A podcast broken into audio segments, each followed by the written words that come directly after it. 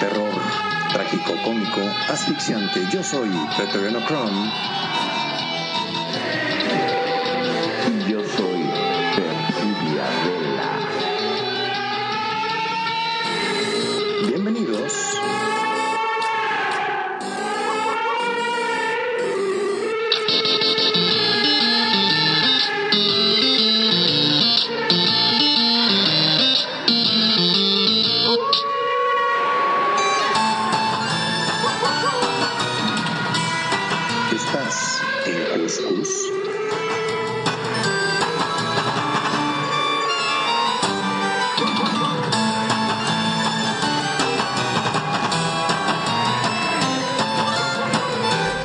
Noches, bienvenidos al Cuscus, programa de temas paranormales, con su servidor, Pretoriano Chrome, y sus excelentes colaboradores, Perfidia Bella y Magnum Dacun, que nos acompañan esta noche como cada viernes. Bienvenidos.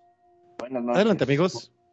Preto, gracias. Buenas noches. Buenas noches, público de Radio Consentido. Bienvenidos este viernes 13 aquí al Cuscus. Magnum, buenas noches. Muy buenas noches. Ay, qué día para hacer programa de terror. Un viernes 13 tenía que ser. Tras que, viste, hay muchos que son caballeros. No pasé por abajo la escalera. Guarda, el vier- viernes 13 tenía que ser y vamos a hablar de terror. Dios, si antes tenía miedo, te imaginas hoy, un viernes 13 que duermo solito, estoy solito en casa. Por favor, sean magnánimos, le pido.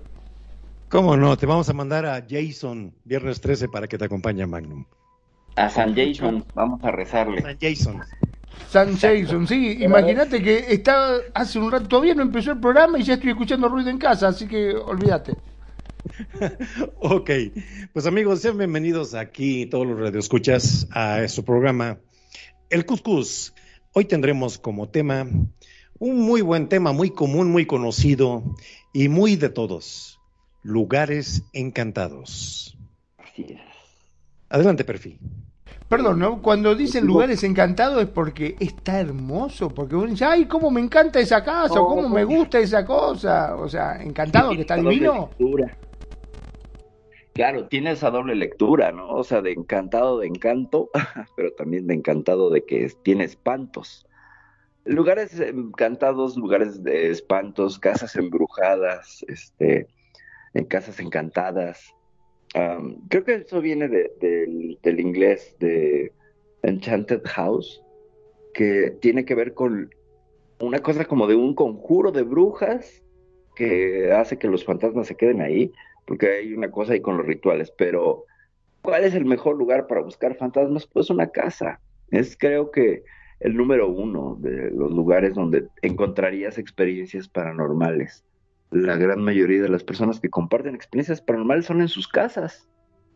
Eh, bueno, ahora con, el uso de la tecnología, pues encontramos en casi todos los lugares, pero el que es el, para mí, el top, son en sus casas. De donde donde además es una amenaza a tu intimidad. ¿Qué, qué lugar más íntimo que tu casa, ¿no? Y que de pronto en tu cuarto, que todavía es más íntimo, que es el lugar más íntimo de lo más íntimo que tienes, pues aparezca ahí una entidad entre las cortinas de tu cuarto, te jale las patas o te susurre al oído o cualquier manifestación paranormal. Pues es que ya, ya me está agarrando miedo. ¡Basta! ¡Que te agarre de las patas! ¡Me muero! ¡Dios! Sí, y remarcando lo que estaba comentando aquí Perfil, eh, caben estos comentarios, que en las más diversas culturas y en disti- distintas épocas, siempre se han reportado inquietantes fenómenos acerca de espíritus que no encuentran el descanso en la muerte y regresan al mundo de los vivos de alguna u otra manera. Hay casos muy atemorizantes y fascinantes por igual que nos relata la gente a través de los tiempos. Y si me permiten, voy a hacer un pequeño relato como partida para Venga. desarrollar todo este tema. claro que sí. Ok, amigos. Muy bien. Corre el año de 1975, no tan antiguo, un 18 de diciembre. Aquel día, George y Kathy Lutz, con sus pequeñas hijas, se instalan en una nueva casa. El inmueble está ubicado en el número 112 de la calle Ocean Drive, en Amityville, una villa en New York. Tenía grandes espacios y una elaborada arquitectura que contrastaba mucho con el muy bajo precio con el que la adquirieron, ¿verdad? La familia comenzaba, sí, la, la, familia comenzaba a comenzar ahí el año y con él una nueva vida. Lo que ignoraban, sin embargo, que ese lugar, en ese lugar había algo. Un mes, un, un tiempo antes, había habido un asesinato en esas mismas habitaciones por dos padres y tres hermanos. Desde la primera noche el matrimonio escuchó ruidos inexplicables, se sintió observado, las ventanas y las puertas se abrían solas. Y en el ambiente se esparcía un hedor insoportable. Katy tuvo pesadillas de los crímenes ocurridos y George despertaba a medianoche a la misma hora en que sucedieron.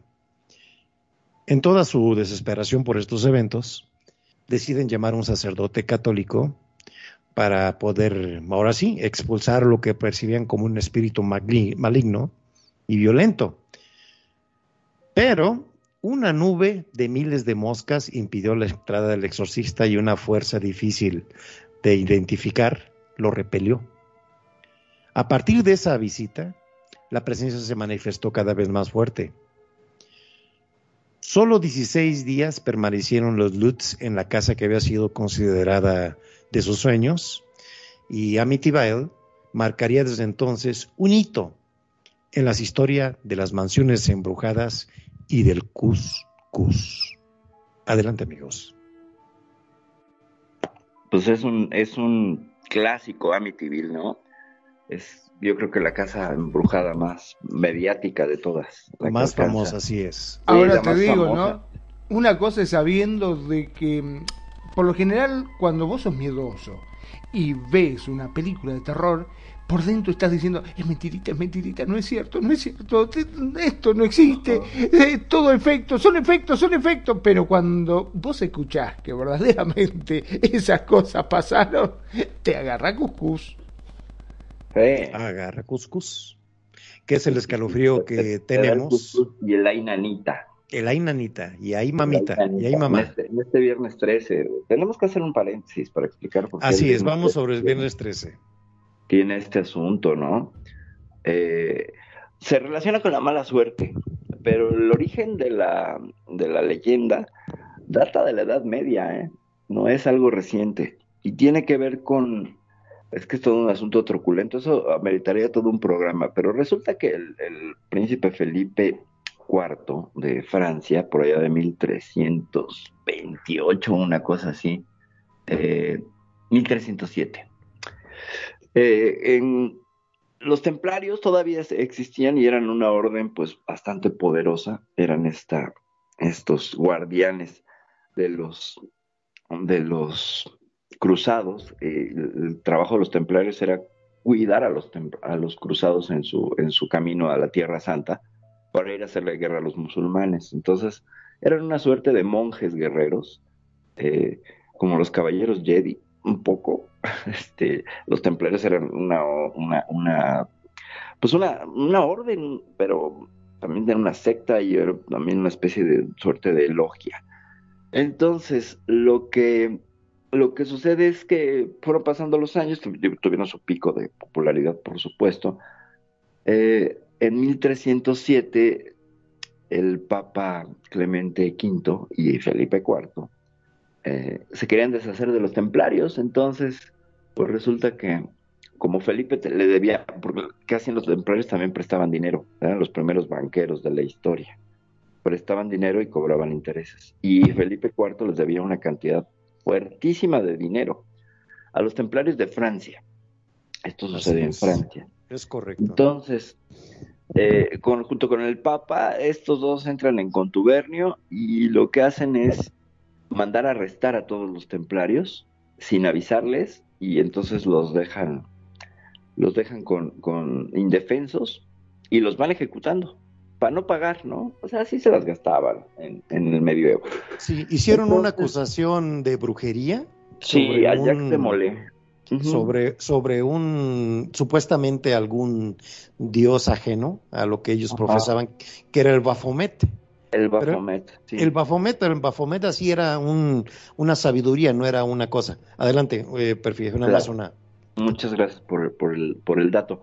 Eh, que también tenemos que hacer algo sobre sí, ¿verdad? Está muy bueno ese tema. Sí, sí, sí. Eh, eh, les inventaron, la, verdad es que les inventaron el caso, ¿no? Y entonces pues los fueron torturando y los obligaron a confesar bajo tortura y estas cosas que hace la gente con poder cuando, cuando pueden. Entonces en 1314 deciden, bueno, ya tienen todos los, elementos contra Jacques de Molay, que es el, el líder de los templarios en Francia. Y él, por supuesto, siempre se declaró inocente de las acusaciones y cuando lo van a quemar en la, en la hoguera, porque además lo van a quemar a fuego lento, con, con leña verde, eh, él lanza una maldición a Felipe y a Clemente y les dice que antes de un año van a morir él y que la maldición se extiende a su familia. Finalmente este hombre, pues bueno, muere quemado eh, y un mes después Felipe, Felipe IV fallece en, un torneo, en un torneo, este, ya saben, esta, este, dos caballeros eh, montados a caballo con las lanzas y se trataba de tirar al otro y pues la lanza se rompe, la que traía el adversario se la mete por un ojo y se muere, y se muere. Y también los que participaron en el, en el, en este juicio injusto, eh, tuvieron finales de muertes inexplicables. Y pues bueno, todo eso está registrado. También ah, al principal inquisidor que, estuvo detrás de, de, Jacques de Molay, eh, de Nogaret, eh, también tiene una muerte. Incluso al que, al que le manda la, la maldición Jacques de Molay es a Nogaret y él es el que se encarga de comunicarla. Es que nos amenazó, ¿no? Y pum, como que él fue el que llevó la palabra. Entonces, y esto sucedió un viernes 13. Entonces, de ahí viene toda la tradición de que los viernes 13 son de mala suerte. Esa es una lectura que tiene. Ahora te digo, ¿no? uno se pone a pensar, eh, la Inquisición, cuántas cosas han hecho, qué, qué, terrible eso, ¿no? Porque no tenía forma de defenderte, ellos te decían que vos eras brujo, vos fijate, sin ir más lejos, eh, utilizaron a los mismos templarios que eran su los que llevaban la palabra y lo que eh, impartían la justicia por parte de ellos, cuando le debían plata, dijeron, ah, ya no nos servís más, listo, a otra cosa. Lo pasamos para las armas. Y lo mismo con las mujeres. Yo creo que las mujeres que no querían someterse a estos tipos decían, ah, no te quieres someter, ah, ahora sos bruja. Te prendemos fuego. Sí. Y de jalaron también el, perdón, el derecho de pernada, otra también jalada muy increíble que hicieron en ese tiempo.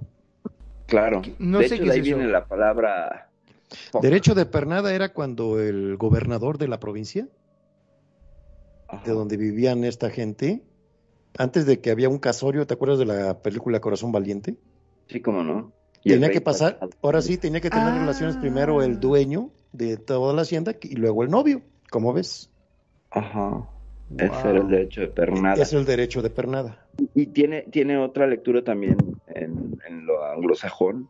La palabra fuck F-U-C-K, que pues quiere decir como, pues vete al diablo, vete lejos, bla, bla, bla, que te lleve el demonio, significa fucking under king's consolement, es decir, cogiendo bajo el permiso del rey. Entonces tú ponías esta palabra fuck y quería decir que, pues ya podía escoger porque pues ya había pasado por ahí el rey o el, o el, terrateniente o el señor feudal, ya había pasado a, pernoctar con la con la con la concubina, bueno, pues con la pareja. Y lo que hacían además es muy curioso, esta, es la referencia al rey pasmado. Eh, para evitar la vergüenza se cubrían las mujeres todo el cuerpo con una sábana y solo tenían un agujero en la zona vaginal. Entonces, se les permitía este chance, pero de todas maneras, pues de que había relaciones, había relaciones. Y entonces, eh, porque se supone que, fíjate cómo era la cuestión del cuerpo, ¿no? Eh, los que se casaban tenían que estar cubiertos, o sea, como fantasmas cogiendo, pues, ¿no? Eh, con un agujerito para el pene del hombre y uno para el de la mujer, porque era pecado mirar el cuerpo. Entonces, solo así se tenían las relaciones en ciertos periodos de tiempo, eh, sobre todo en, en, Inglaterra, España, Francia. Esa era la forma. Sí, de, ahí salieron, perdón, los famosos cinturones de, de, castidad, ¿verdad? Sí, claro, también se usaban los cinturones de castidad. Y, el, y el más rico del pueblo siempre era el herrero porque vendía las copias de las claro, Exacto, sí, era el, que la, el que la hacía, el que la hacía genial. Pero fíjate, eh, este es aviso del FOC, del fucking, cogiendo con el permiso del rey, se escribía sobre la sábana de ella que además el agujerito tenía sangre que esa era la muestra de que era virgen y que quien la había desvirgado era el señor Chaudal. Bueno, ¿qué opinas, ¿qué opinas Magnum, de, ese, de esos eventos que hacía la iglesia en la época del terror? Qué terrible, la verdad que qué, terrible. Y aparte qué impotencia para la gente, porque vos desgraciadamente no podías hacer nada, estabas sometido a eso y... O, Sí. Por eso recalco en la película de Corazón Valiente, cuando Mel Gibson cuando va un chismoso de los soldados a decir que se iban a casar, va el, el ahora sí, el encargado de la zona ahí eh, a querer tener relaciones con la chica y es donde se arma la revolución con el personaje este, ¿verdad? Ajá, con William, William Wallace. William, Wallace, así es. Ahora vos fijate, qué, qué, bronca, qué impotencia, que te violen la mujer así delante tuyo y vos no qué podés hacer nada. Así es.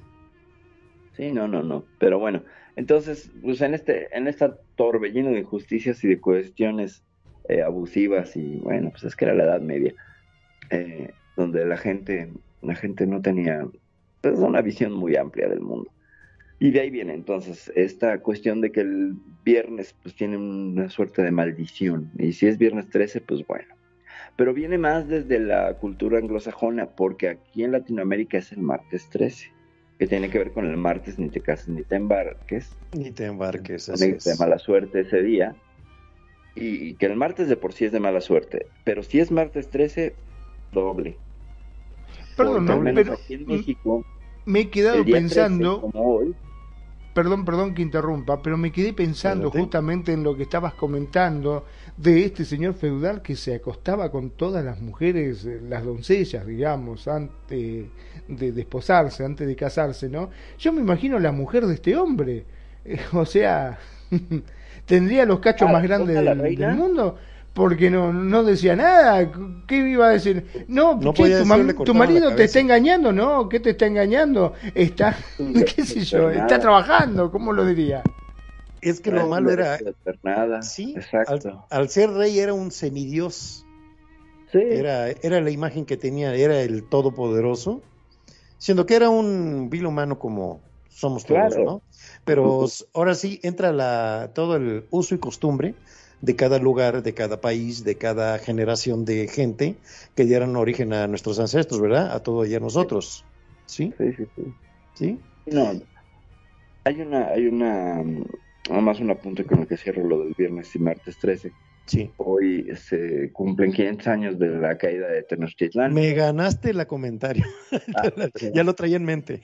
Ah, ok, ok. Bueno, pues, adelante, adelante, adelante, Pero tú lo, tú lo explicas. No, no, no, está bien. No, no, adelante, perfil. Dale, dale. No, adelante, adelante. Ahí, yo ahorita ya, ya preparé la Nada otra más que es de mala suerte para la... Sí, para la, cultura mexica. Sí. Ajá. O sea, se cumple, se consuma la, conquista de, México de Tenochtitlán por los, por los españoles, viernes 13 de agosto de 1521, hace 500 años. Y fíjate, todavía sacaron en los periódicos hoy que gracias a los españoles evitaron que los aztecas ejecutaron a millones de tributarios. Fue el comentario nomás que hicieron en España. Hay una, hay una leyenda ¿Y todo lo que mataron ellos qué? ¿No cuentan? No. Hay, hay, mucha, mucha... ¿Y lo que robaron? Exageración con el tema del canibalismo azteca y el canibalismo en general de las tribus eh, de, la América conquistada. Me parece que sí existía a nivel ritual, pero que los españoles lo amplificaron lo más que pudieron. Y porque hay estudios antropológicos históricos que no te muestran estos ríos de sangre y estos baños de sangre. No, O sea, lo que pasa es que nos han mostrado solamente las imágenes de eso. Sí, entendemos que un Zompantli, por ejemplo, que es esta eh, mm, monumento a los, a los sacrificados que estaba aquí en el Zócalo, y eran tiras de 21 cráneos por 21 cráneos por 21 de altura, o sea, échale 2 por 2, 4, más de 400 cráneos en el Zompantli. Y todos atravesados por la sien. O sea, no nada más había una decapitación y todo. Pero tenía una cuestión ritual. Yo no defiendo usos y costumbres, pero me parece que sí era muy exagerada. Y, lo ponían casi, casi como estos eh, seres caníbales. Y no, creo que. Creo que lo, muestran como inhumanos y es una manera de, justificar la terrible y brutal conquista. Hago una pregunta, a ver. Tú acabas de decir las palabras precisas para esto. Era, eh, ¿Qué sentido tenía hacer eso, perfil? El, ¿De qué? ¿De los, de los sacrificios? de los sacrificios. Pues bueno, a ver, tenía, esta, tenía que ver con el quinto sol, ¿no? Con, con, el renacer del quinto sol, porque se supone que, bueno, cada sol era una humanidad. Exacto. Y, tenía, entonces, la, raza de bronce, que somos nosotros, según la, la, la cosmogonía mexica, tenían que ofrendar el corazón y la sangre, que siempre ha sido vida y siempre ha estado, ya lo hablamos el programa pasado, lo ritual, la sangre, eh, tenía que ser ofrendado para que el sol no muriera. Eh, es decir, era una necesidad. para mantener vivo el sol, era una creencia. ¿Estamos de acuerdo? Que era en un sentido. La pregunta, la pregunta del millón: ¿cuántos tenían que matar y cada cuánto? cuántos y cada cuánto. Claro, eh, o sea. Las guerras floridas se hacían una vez cada año. O sea que eh, mataban uno cada año. Ah, se hacían. Las guerras floridas era una guerra que no mataban, sino que capturaban prisioneros para ser sacrificados. Y era un honor. La gente que era capturada, sacrificada, lo veía como un honor, no lo veía como un acto de, o sea, de brutalidad. de brutalidad. Quizás, o sea, eso entre los mexicas porque tenían como su cuota dentro de ellos mismos. No nada más era ir a visitar a los tlaxcaltecas y a robarles a las tías y a las primas y a las hermanas. No, también ellos sacrificaban mexicas. O sea, era una cosa más o menos pareja. Y entonces, eh, sí, para los que no eran creyentes de esa religión, como los tlaxcaltecas, que se aliaron a Cortés para, para después, este, y que por eso les, muchos les dicen traidores, pero pues pongámonos en los zapatos de los tlaxcaltecas, y entenderíamos perfectamente que llegó la oportunidad de liberarse de estos eh, guerreros, porque los, mexicas se volvieron unos guerreros muy hábiles por las condiciones en las que se fueron desarrollando, pero bueno, ya eso es tema de otra de otro, de otro, de otro programa. Sí, a lo que tenemos que No cada domingo, ¿eh? era una vez al año las guerras, y entonces duraba esta cuestión de sacrificios, por cuánto una semana, y cuántos mataban pues si el Zompantli duraba un año, mataban 400 por sesión, creo yo, pienso yo, pero a, guisa de, bueno, amén de, de, verificarte el dato. Cuando llegó la conquista de españoles, este, todos los escritos aztecas de todas las culturas que había aquí en México fueron quemadas. Ajá. O sea, sobraron muy pocos. Algunos están en Francia, algunos están aquí en México. De, y unos registros de los sacerdotes que llegaron a colonizar aquí América. ¿Sí? Y hago el apunte este de que tenía un sentido 100% religioso. Hago una pregunta. ¿Por qué magnifican tanto el sacrificio ritual hacia las creencias de su época de, a sus dioses, de los aztecas, siendo que el coliseo romano, ¿para qué estaba destinado? Para la matanza, para la matanza como deporte para divertir a la gente del César. Al pueblo, claro. Al pueblo. Oye, oye ¿qué, comparación entonces, ¿no? No, y no vayas más allá. La Inquisición española, ¿cuántos no mató? ¿Cuántos no mató? ¿Cuántos inocentes? Y aquí los que pagan el pato eh, de, difusión de que somos unos salvajes somos nosotros, ¿eh? Parecía, parecía entonces una brutalidad que a un tipo lo acostaran, le sacaran el corazón y ya porque era con este cuchillo de, este de obsidiana de obsidiana ajá ahorita me acuerdo del nombre porque tiene un nombre eh, y ya, o sea, no, no se trataba de hacerles sufrir, pero ¿qué tal la, Inquisición española? Se trataba de torturarles durante un periodo de tiempo, si no confesaban, luego los quemaban. O sea, ahí, ahí, ahí, bueno, por Dios, o sea, ahí hay una intención macabra y perversa. Ah, pero ahora hasta museos le hacen a las máquinas, ¿no? Al potro y a todas las cadenas. Hay que admirarlos. Pero, también había, entre los aztecas había, había una, ciertas costumbres de los sacerdotes, por ejemplo, donde desollaban a la persona y se ponían la piel. La piel, así es. E, e, esto, esto siempre es un ritual mágico, porque tú ves al cazador con la piel del oso, es adquirir las, las condiciones del otro. Yo no justifico la matanza, no la justifico, solo explico lo que hacían. Sí. Y por otro lado, eh, yo creo que sí fue una prensa ahí muy exagerada hacia el lado de los caníbales, porque eso justifica perfectamente cualquier clase de invasión, ¿no? O sea, venimos a, venimos a, civilizar. Y cuando comparas cultura con cultura, pues, pues, es que exterminaron de, norte a sur, de norte a sur, hasta allá los pobres mapuches entre Chile y Argentina, también los exterminaron. Los mapuches que no se han dejado exterminar y que sí, todavía hay en Argentina y hay en Chile, así es. Sí, sí, sí, este, aguanta los mapuches. Bueno, cerramos el, paréntesis antropológico cultural. De, ok, muy bien. Ya nos desviamos del tema, pero ahorita vamos a retomar. Vamos a retomar con este punto. Venga. Los lugares encantados se manejan por una energía maligna. ¿Sí? ¿De qué se trata la energía maligna? Pues vamos a decir que uno de los fenómenos paranormales que despiertan mayor inquietud, interés en la cultura, Obviamente, en lo popular es la manifestación de los seres sobrenaturales en un espacio físico, ya sea natural, artificial, un bosque, alguna construcción. En general se habla de lugares, pero embrujados.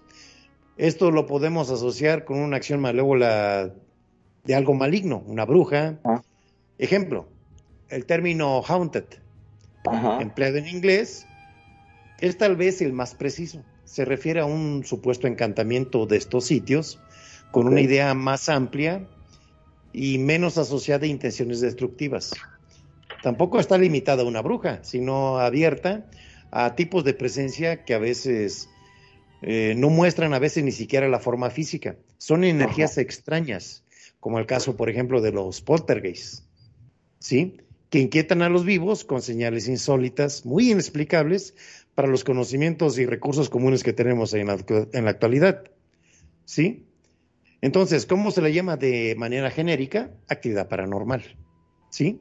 Sí. Esta, esta aproximación nos da ya los elementos para proponer una definición formal de qué clase de recintos podemos llamar a un lugar encantado, a una locación que es visitada por fuerzas invisibles, por apariciones o puede estar acompañado por movimientos, por sombras, sonidos o sensaciones incómodas. ¿Qué opinas, Perfil?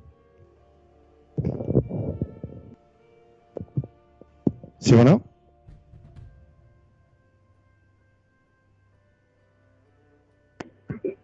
Perdón, perdón. Adelante. Tenía el micrófono este, apagado.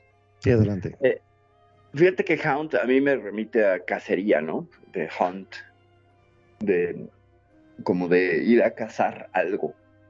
Pero, no sé, yo agregaría que no solamente son energías malignas las que permanecerían en un lugar. O sea, que no habría que aplicar tanto un juicio de bueno o malo, porque también hay fantasmas, ahí hay que, hay que categorizar, porque, y este es clásico en México, ¿no? El fantasma que cuida un tesoro. ¿Ah, Todas estas leyendas que vienen de la, de la revolución, donde alguien esconde el tesoro de la hacienda, del rico acaudalado, y entonces eh, se queda con esta cruz de vida de poder, no lo pudo heredar, no lo pudo pasar, entonces se queda, muere cuidando el, el tesoro y se aparece para señalar el punto. O sea, es este fantasma mensajero y guardián. Sí su intención pues no es malévola, aunque después tienen todas estas lecturas interesantísimas de, cazadores de tesoros, y si quieren al, ratito les comparto algunas historias porque mi ex suegra, eh, asesoraba a unos cazadores de tesoros y tenían unas experiencias paranormales con los bichos que se les aparecían. ¿Ah, sí? Interesantísimas, sí. Sí, sí, sí. Entonces, bueno, está este fantasma que es mensajero y luego es también como guardián, ¿no? Un poco lo que podemos remitir también a las maldiciones de las tumbas egipcias, por ejemplo, ¿no? O sea, ahí tendría que haber habido una entidad que desatara la, la maldición y le pasó a Lord Carnarvon y a todos los que descubrieron la tumba de Tutankamen, pues de los 23 se murieron 17. Entonces, eh, esa maldición de Tutankamen, pues bueno, supongo que había ahí un fantasma guardián. También está el fantasma del adiós, que ya hablamos de él, ¿no? Esta, esta última aparición o este último contacto de alguien que falleció a través de una manifestación, una señal, un mensaje, eh, y sucede en casas.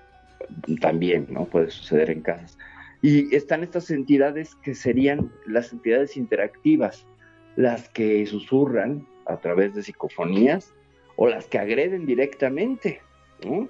Las que, las que, de las que se habla, que llegan desde los empujones o que tiran cosas, que sería como el poltergeist, pero también hay otras que hay la correlación de la aparición ectoplasmática, con que empuja cosas y los ven empujando cosas y con ataques, ataques que van desde rasguños, empujones, pues, eh, jalones de pelo, jalones de patas, ¿Sí?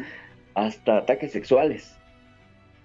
Ya cuando se pone la cosa más tensa, ya estaríamos hablando de demonios, o sea, cuando es una entidad que puede poseer o invadir el, cuerpo de, las personas, eh, también sucede esta cosa. Fíjense, por ejemplo, la imagen del exorcista, la película del exorcista, ¿no? De la película, es el padre Carras de espaldas y lo que se ve al fondo es la casa. Nunca ves el, a, la, a, la, entidad, no ves a Pazuzu, no ves a, esta chica, ¿cómo se llamaba? Este, Marion, Marlon, este, Manon, ¿no?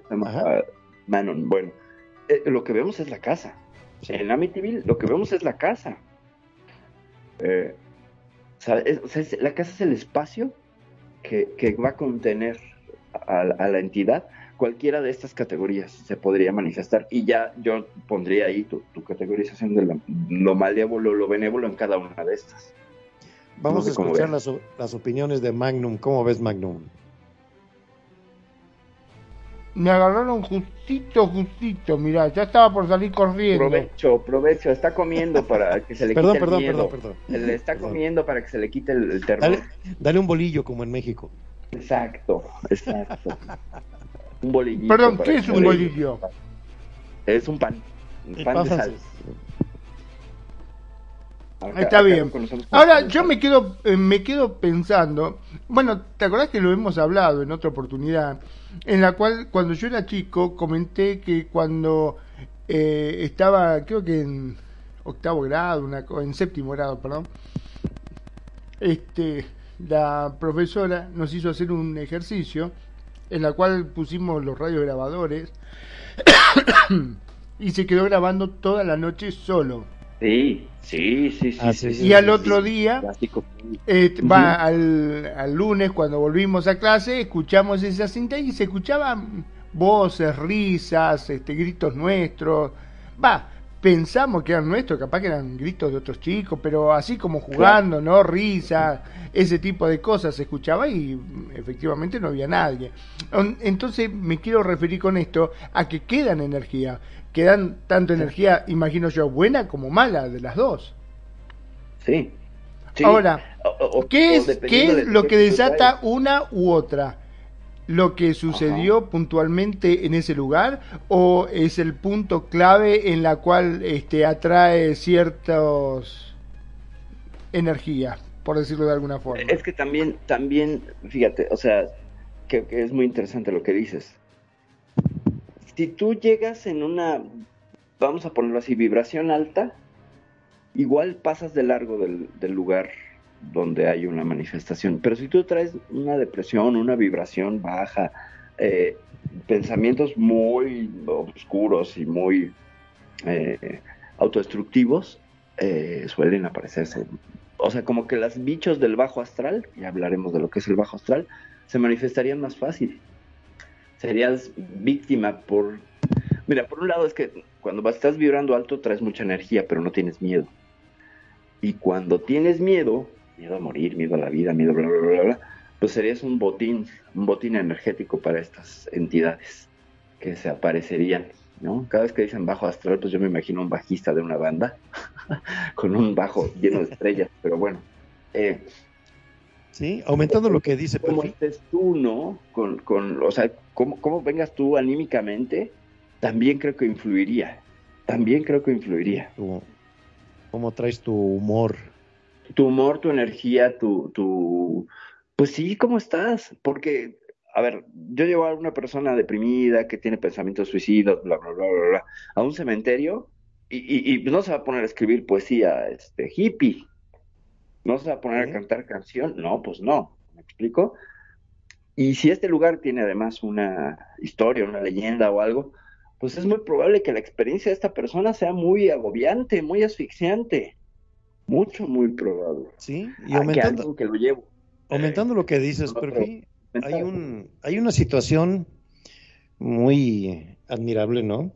Cuando hay este tipo de eventos, antes de llamar al cura o a cualquier lado, porque, a cualquier persona para que investigue, las personas recurren a los antropólogos. ¿sí? Eh, los antropólogos explican que desde tiempo inmemorial las primeras culturas creyeron en las fuerzas invisibles, en los fenómenos paranormales, eh, que de cierta forma afectaban la vida de la gente en, diferentes modos. Una fuente significativa de estos pensamientos es, el, es, por ejemplo, el impacto que provoca la muerte de alguna persona en particular, y en concepto general. La creencia de que los difuntos vienen del más, del más allá es un paliativo para enfrentar su deceso, ¿verdad? Es curioso que estas eh, historias sean frecuentes cuando se trata de una muerte trágica, un asesinato, suicidios, accidentes violentos, como si recurrieran ellas a un poder para asimilar el fallecimiento con mayor, eh, mayor resignación, ¿verdad? Ajá. Este esquema ha sido básico, ha sido adoptado por diferentes culturas y épocas, eh, pero todos los lugares embrujados se refieren a una presencia de algún espíritu, de algún fantasma, y hasta rebasan los credos religiosos. Ajá. Entonces, aunado a lo que está ahorita en la charla, así como hay lugares encantados, hay personas encantadas. Sí, Sí, sí, sí, sin duda. Sí, sí, sí. Así, o sea, hay una relación ahí, claro, sí, sí, sí. Sí. No, y además te pueden ahijar un fantasma en una casa. Sí, te lo pueden heredar. Te lo pueden heredar, pero te lo pueden llevar. Te lo, pueden, llevar. por ejemplo, ahorita está Magnum solito, le llega a la casa a alguien y puede llevar a algún fantasma, ¿eh? Por ejemplo. Claro. ¡Ay, qué jodido que son! ¡Qué jodido que son! ¿Para qué te escucho, digo yo? Ahora te pago el micrófono, vas a ver. No, Magno, tú eres bueno. A los buenos no les pasa nada, dice. Ahora, yo pregunto, ¿no? Que sea un fantasma Claro, que sea bueno al menos. Es más, te va a llevar, te va a llegar Casper y te va a hacer la cena. Ah, ahora sí, ahí está mejor. Pregunta, a ver, ¿los fantasmas quedan arraigados a ese lugar? Porque muchas veces uno ven en las películas, ¿no? Que están en la casa y no pueden pasar este, del umbral de la puerta, por decirlo de alguna forma, que se queda ahí arraigado. Hay muchas formas que la gente, de acuerdo a su cultura, defiende su casa con imágenes, con agua bendita, con algún tipo de plantas muy socorridas aquí en México, por ejemplo, ¿verdad, Perfi? Claro. ¿Cómo se llama la que cuelgan ahí con todos los santos que tiene espigas? La, ah, y el, la, espérame, aquí tengo una aquí afuera de casa.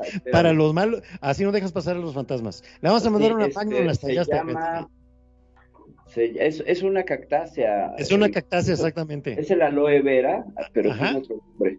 Se llama, espérame, espérame, espérame, espérame. Ay, por suerte yo tengo planta de aloe vera, pero ¿sabe qué? Duermo abrazado a la planta. la puerta para que no deje de entrar a nadie pero ahí tiene un nombre mexicano y la tengo aquí afuera, está aquí afuera, justo. No es Ávila, no, ¿verdad? Eh, sí, con, con, las puntas de la... Ay. ¿Eh? ¿No es la sábila? Sábila, exactamente, la sábila. Ah, sí, ves, la sábila, que además tiene unas facultades maravillosas. Para, sí, para es muchas medicinal. cosas. Te cura quemaduras.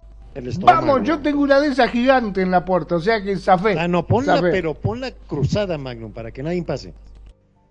Sí, sí, sí, tapa Sí, todo la una- puerta. es una Y ahora voy a plantar cuatro más, por la duda. En las cuatro esquinas, puntos cardinales. Sí, y refiriéndose a esos temas, pues hacen investigaciones, ¿verdad? Este, eh, la gente, los científicos a nivel científico, para llegar a, a un punto hasta dónde es verdad y hasta dónde desca- descartas una mentira, ¿verdad? A lo mejor la mentira no es programada, simplemente es una situación que una persona no puede o sabe manejar y se desata una serie de eventos que inconscientemente este, está afectando toda su vida diaria, ¿verdad? Ah, ah, fíjate, aquí quisiera yo traer el tema de, por ejemplo, de los hoteles, que hay hoteles embrujados. eh, Ah, también. Hay una habitación que nunca marcan. ¿Qué número es? Maneja. Hay una habitación que nunca marcan.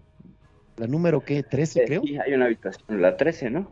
La 13 es la que nunca ponen en los hoteles.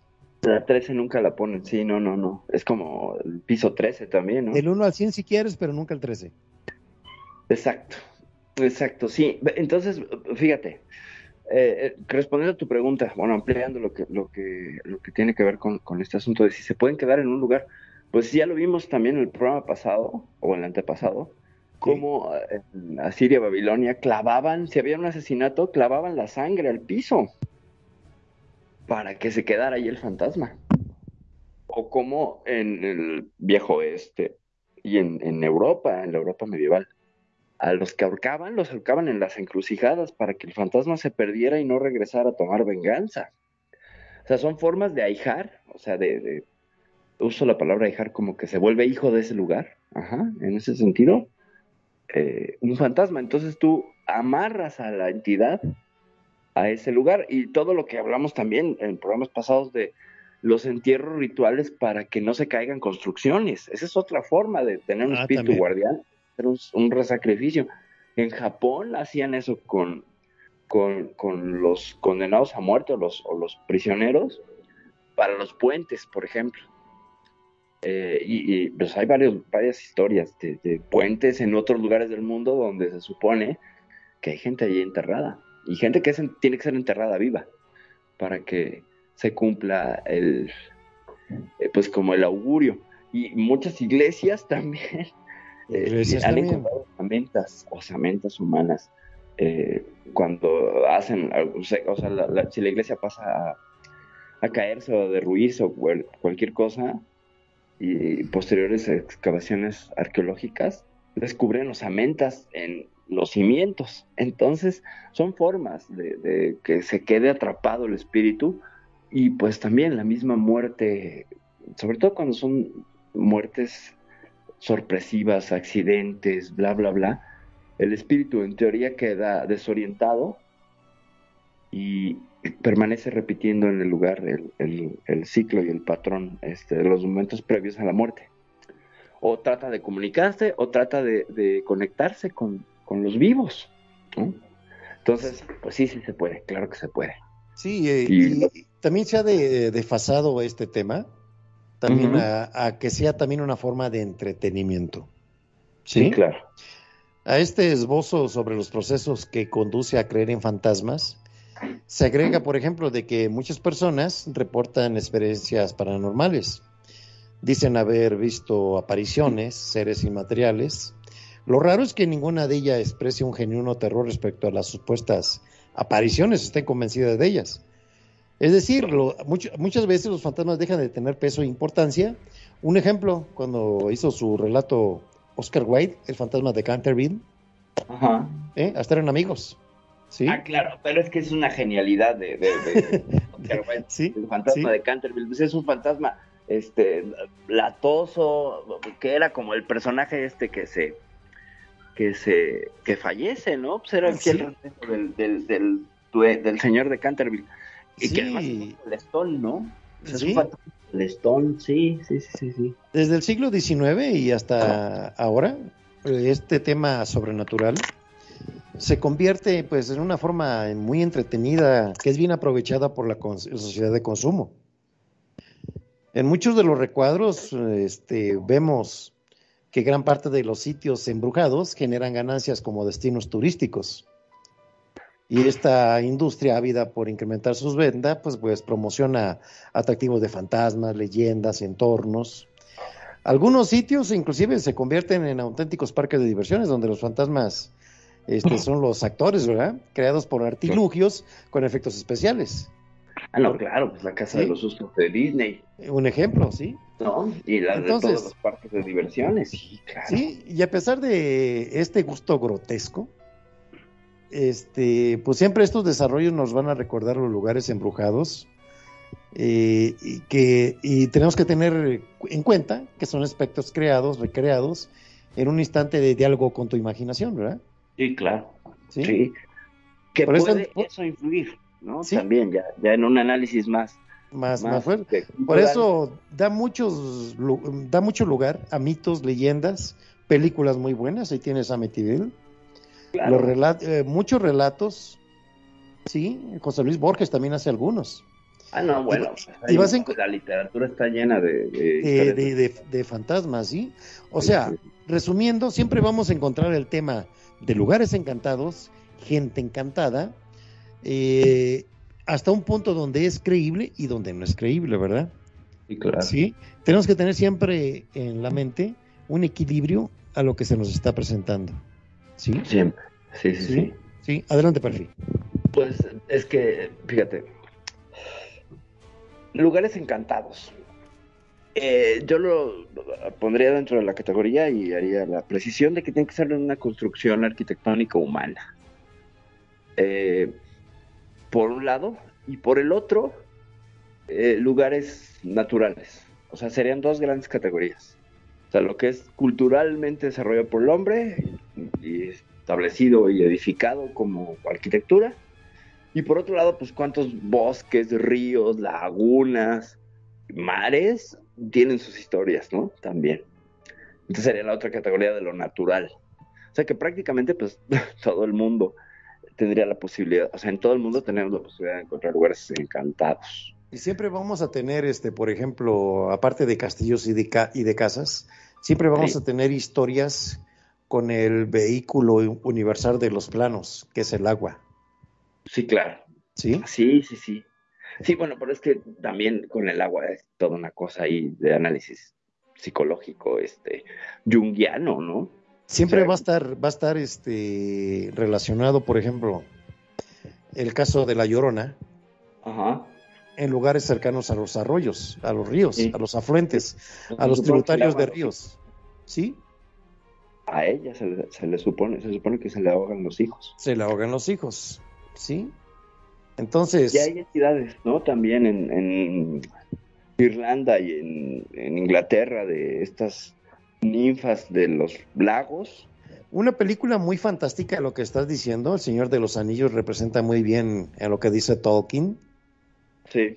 En todos los seres maravillosos que existen en la naturaleza. ¿eh?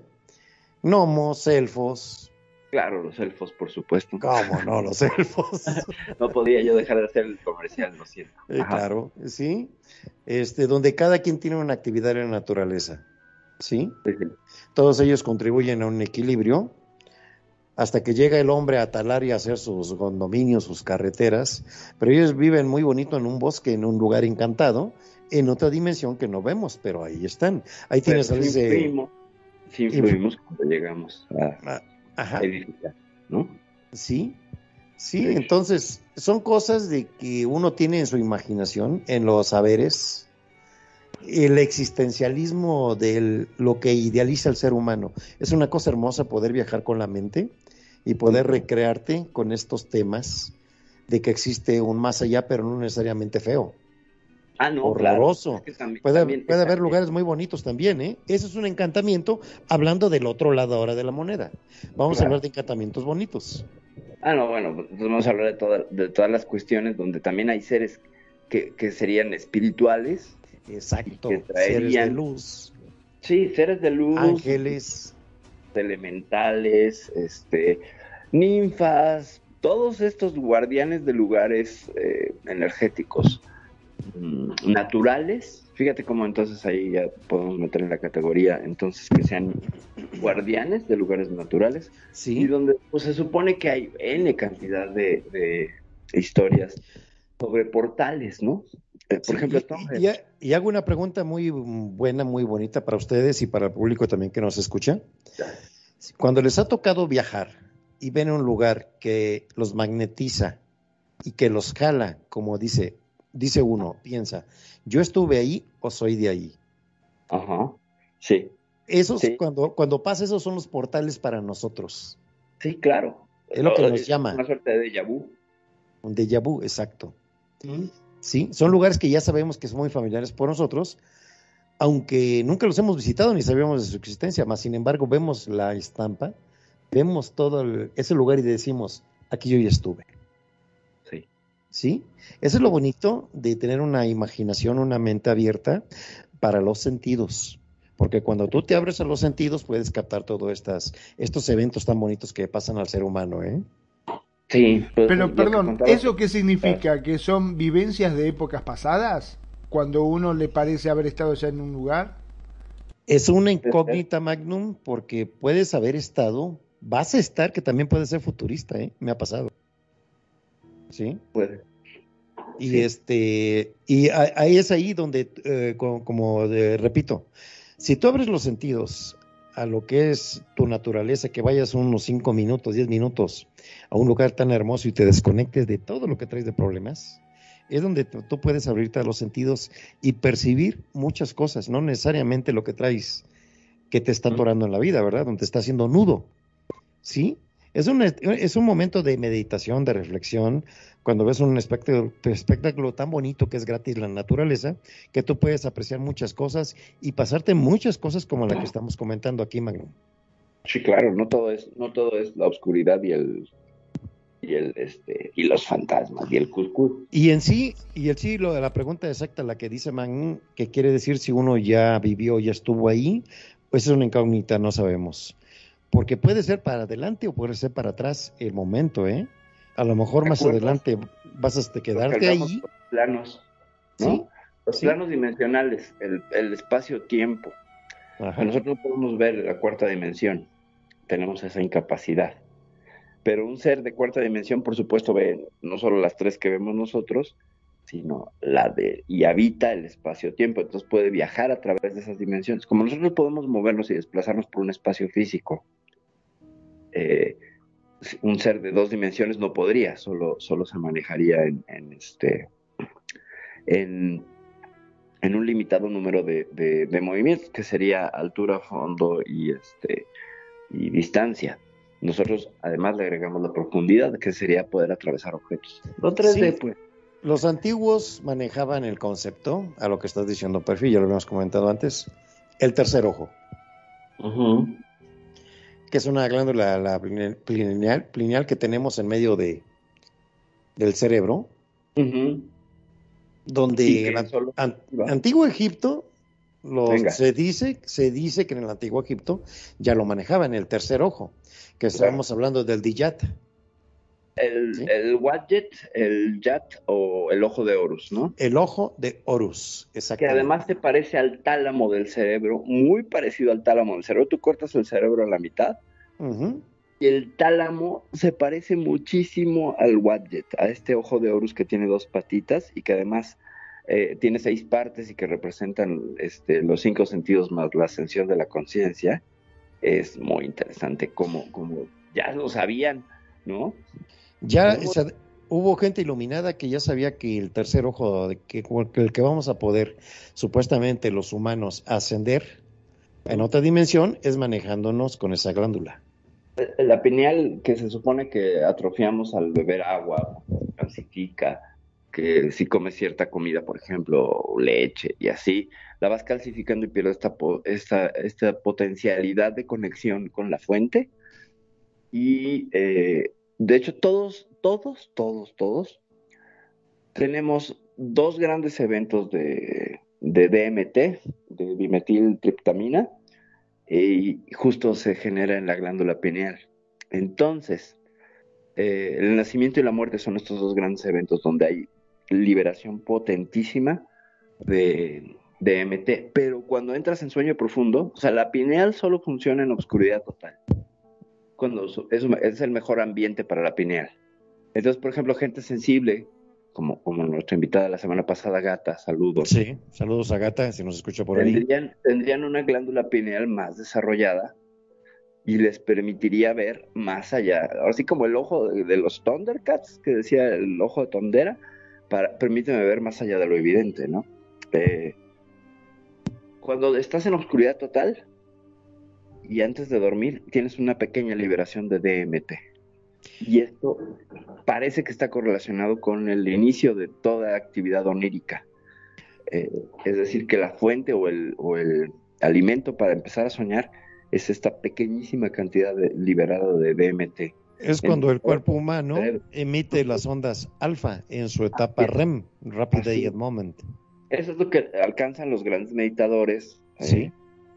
Eh, vaya, en cada cultura tendría su forma, ¿no? La alineación de los siete chakras es esto, a través de la meditación, el yoga, bla, bla, bla, es destapar la glándula pineal. Eh, la subida de los siete aceites esenciales de la Tontecayatl, acá en la Náhuac, es eso, ¿Sí? darlo todo. Eh, el éxtasis, eh, o más bien la epifanía, el éxtasis, la, en la en el judeocristianismo, pues también sería de alguna manera este estado de, de, conexión, de conexión con algo más grande. Y pues invariablemente también es conectar con un más allá, con un más allá mucho más este, pues, luminoso que, el, otro más allá que, pensamos en el momento de la muerte, porque esta experiencia está siendo en vida, ¿sabes?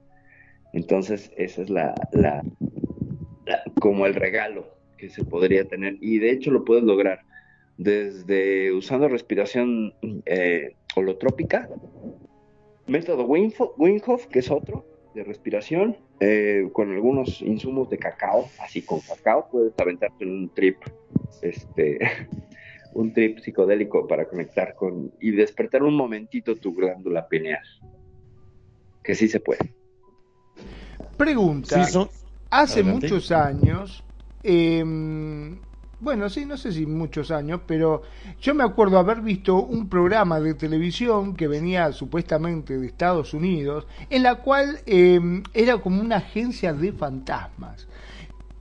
O sea, la gente podría ir y adoptar un fantasma, en lo cual supuestamente ellos te agarraban, te hacían todo un procedimiento, vos llenabas una planilla, te hacían examen psicológico y en función a eso, si estabas, este, si eras competente para poder adoptar un fantasma, ellos te hacían llenar un, una planilla de consentimiento y efectivamente te daban un fantasma.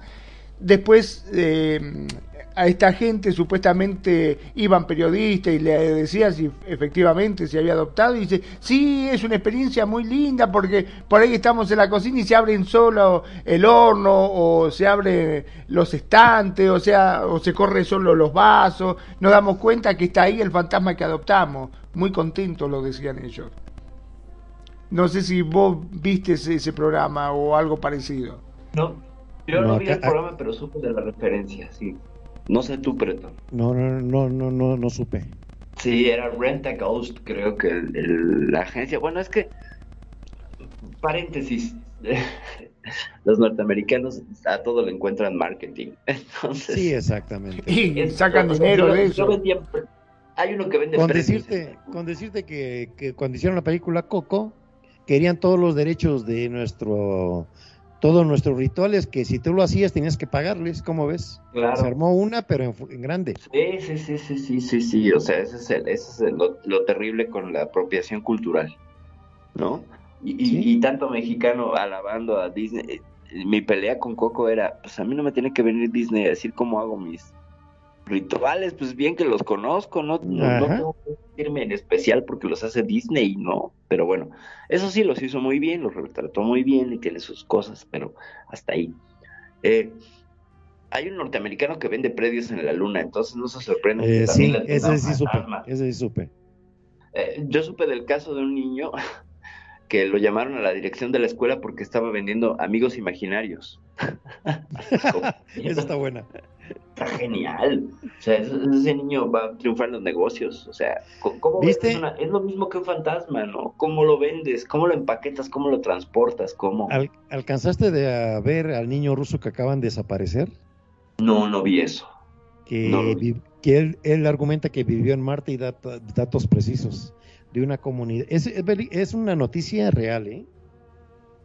niño dijo que en otra vida, que él estuvo viviendo en Marte y da datos exactos de todo lo que pasó allá y qué pasa, ¿eh? Eso de noticias se hace tres días. Viene el nombre del niño y todo. no hay explicación lógica a lo que dice el niño, ya lo están estudiando científicos. Y el día de hoy ya está desaparecido, nadie sabe de él. Qué raro, qué raro. Ruso. Sí, es raro, ¿no? Sí, ya lo desaparecieron del mapa y dio muchos datos, ¿eh? Ahí por ahí lo ven en la web. Es reciente la noticia. Tendrá unos tres días. Wow. ¿Eh? Muy, muy sonado él. Ahí es donde cae uno, una cosa científica que vamos a decir, vamos a hacer un supuesto. Así como estamos nosotros pensando colonizar Marte, ¿qué tal si ya está colonizado por parte de los humanos y hay unos adelantos tecnológicos ya muy adelantados, como habíamos dicho de Tesla cuando hizo el experimento de Filadelfia, los teletransporters. ¿Qué tal si ya existen y nosotros estamos y ya hicieron una teleportación, teleportación a Marte? Claro. No, ¿y qué tal si que todos los ovnis que vemos son, son tecnología son, sí, y son y son humanas. Acuérdate de la ingeniería inversa que ya habíamos dicho del área Claro, con Bob Lazar del Área 51 y el elemento. Área 51, exactamente. Entonces, ahí es donde choca la ciencia con el mundo de los fantasmas. Esto ya no es de fantasmas, esto es una cosa tecnológica. Te presentan en la noche, vas en la calle y te meten un holograma de la llorona. Sí, claro. Hay, una historia muy interesante que, he citado algunas veces en el programa en Euforia. Sí. Eh, que linkea, porque a mí me parece bárbaro. O sea, como que vemos el fenómeno paranormal, la sombrilla, y luego por un lado están lo que serían extraterrestres, ovnis y platos voladores, y por el otro lado fantasmas, demonios y todos los críptidos que quieras. Pero donde se tocan es en una historia real que involucra a Tesla, por cierto, porque se carteaba con esta mujer que se llamaba María Orsic. María Orsic pertenecía a la, fundó la sociedad Thule en Alemania, y también la sociedad Brill, que eran mediums estas mujeres, y son financiadas por el Tercer Reich para... Eh, la, idea, Hitler era un creyente del esoterismo ferviente. Era muy esotérico, es correcto. Sí. Entonces, dentro de todo este séquito de, de, lectores, de, de, astrólogos, de tarotistas, de, gente que manejaba las runas, bla, bla, bla, y que además eran asesores militares del hombre. Eh, estaba María Orsic, y María Orsic se supone que en una meditación contacta con la gente de Aldebarán y... Aldebarán es una estrella, ¿eh? Es una estrella, Le envían los planos para generar una campana antigravedad, que es el famoso Dieglock, y esta campana antigravedad, los, después de la guerra, los norteamericanos la recuperan con el proyecto Paperclip y eh, también está por ahí la, la, intervención en todo este desgarriate de, planos y de cosas de el famoso, eh, ay, este señor, el mago más, eh, más conocido, el inglés. ¿Merlin? No, no, no, no, no, no, de la era moderna, este, no es Anton LaVey, es el otro, el que firmaba como la bestia, ahorita me acuerdo del, del nombre, pero él y Jack Parsons, que es el que funda el laboratorio de propulsión JET, que después se convierte en la NASA, están todos metidos ahí y parece que desarrollan su propia campana este, antigravitacional. Entonces ahí el mundo de los espíritus se mezcla con el, con el mundo de la ufología y es interesantísimo porque justo esto es en los años 40, 44, 45 y en 47 Kenneth Arnold cita que ve estos aparatos que en realidad nunca fueron platillos voladores, sino más bien eran como boomerangs, que se parecen a tecnología nazi que también se robaron los gringos. Entonces es muy interesante cómo ahí se cruzan los dos mundos y no deja de ser, eh, pues históricamente, además como para película, eh, citar este, este, este detalle. No sé qué opinas, Preto, si sabías de esto. No, fíjate que no.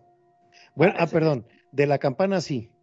Ya los detalles. La campana sí es muy, este, muy famoso. El caso donde se hace la, la antigravitación. Sí.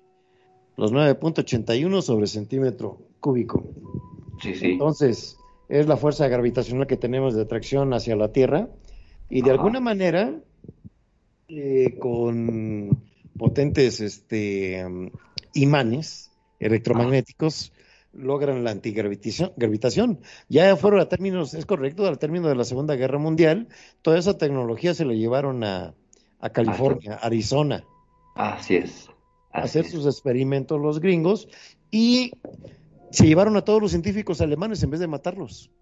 Sí, se los llevaron. Entre ellos a, entre ellos a Werner von Braun. Claro, a von Braun.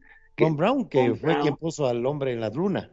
Claro, Claro, que bueno, que en realidad quien haya puesto al hombre en la luna fue un científico peruano, pero ya lo hablaremos eso después, ¿eh? El, padre de la cohetería no es Von Braun, es un peruano. Von Braun le parece que le, como este caso de Edison y Tesla, ¿sabes? Esta competencia, ah, pues Von Braun tenía su némesis con un, con un peruano, pero que lo aventajó como 20 años. Este, sí, pero bueno, cerramos paréntesis porque esto tiene que ver con aeronáutica y cohetería. Eh, sí, ya, y ya son otros temas, pero sí van muy, muy, ligados. Pero es que hay una cosa, y hago un paréntesis todavía, porque es muy interesante. Los lugares antiquísimos, donde ha habido una cultura muy superior, por ejemplo, en la India, es donde, eh, no sé si es cierto o no, pero vi por ahí una nota. ¿Cómo se llama este señor de Google? ¿Quién, quién? ¿El que se murió? Digo, perdón, el de Apple. Ah, este, ay, ¿cómo se llama? Este, Steve Jobs. Que recibió en la India en un retiro toda la tecnología para hacer su iPhone, lo recibió en la India, ¿eh? Sí. En unos templos que visitó, ahí le fue inducida toda la tecnología para, aunando lo que tú dices, ¿sí? De comentario que haces, de cómo recibe en, lugares místicos, arqueológicos, cuando abren los sentidos la gente, cómo puede recibir información ahora sí de, otros lugares. Claro, claro. Sí, yo, no, sabía este dato de Steve Jobs, ¿eh? Sí, lo vi, lo vi, que estuvo por allá. Por ahí búscalo en internet, por ahí está, que estuvo en un retiro allá y fue donde recibió toda esa información para desarrollar su tecnología. Sí. Sí, me llamó mucho la atención también el dato, ¿eh? Cuando pues, leí me, me, sorprendí, dije, es que impresionante. Está para, para ampliar esa información y saber. Eh, regresando a algo que se me quedó en el tintero. Con el tema de la adopción de fantasmas, mi querido Merlin, voy a citar algo que conozco de primera mano. Eh, en la religión yoruba, es decir, eh, esta religión de de, cubana de orígenes africanos, eh, los adeptos, los que la siguen, y se quieren convertir en babalaos, o que están en el camino de ser elegidos para ser babalaos, reciben un muerto. Y efectivamente les dan una suerte de olla con cemento y unas semillas y cosas y un fémur que pertenece a una persona que desenterraron de un, de un cementerio y este muerto es eh, encargado de cuidar al que recibe este regalo, ¿sabes? Entonces, de alguna manera te venden el fantasma, pero está linkeado a un objeto, que es parte de lo que era su cuerpo. Entonces, en ese sentido, eh, pues estarían vendiéndote, porque pues bueno, también en la religión, pues el, que es el padrino, pues te cobra un dinero por hacer todas esas gestiones de andar de, desenterrando cuerpos. para que te cuide el muerto. Y te asignan a tu muerto, entonces tú pagas una cuota por ese muerto. No es que sea una agencia, pero de alguna manera, al menos aquí en Latinoamérica también tenemos la versión de, de traer a tu muerto ahí y te protege en teoría si eres adepto de esta, de esta Ah, religión. ¿Será por eso que viene el famoso dicho después de levantar el muerto? Ese, viste, cuando uno está debiendo algo en el almacén, en lo que sea, que te dice, che, ¿cuándo vas a venir a levantar el muerto? Claro, claro, también puede ser que tenga por allí, pero no sé qué tanto, por ejemplo, en Argentina la religión yoruba tenga influencia. Esto más bien es como región caribeña, donde tiene mucho, mucho boom. No sé si tan, tan al sur, este, tengan influencia. ¿eh? No, No no, lo no, sé. creo, no, no. Digo yo que puede haber sido que alguien lo Realmente hay y- distancia, ¿no? Ujú. Ahora, en cambio, aquí en México, como tenemos pues parte del Caribe, pues sí nos toca, y Veracruz y todo, nos toca, nos tenemos a, la- a Cuba, la tenemos muy cerca. Se dicen que desde Veracruz se ve las luces de La Habana, no sé, Preto, tú sabes más de eso. ¿Perdón? Que desde Veracruz se ven las luces de La Habana.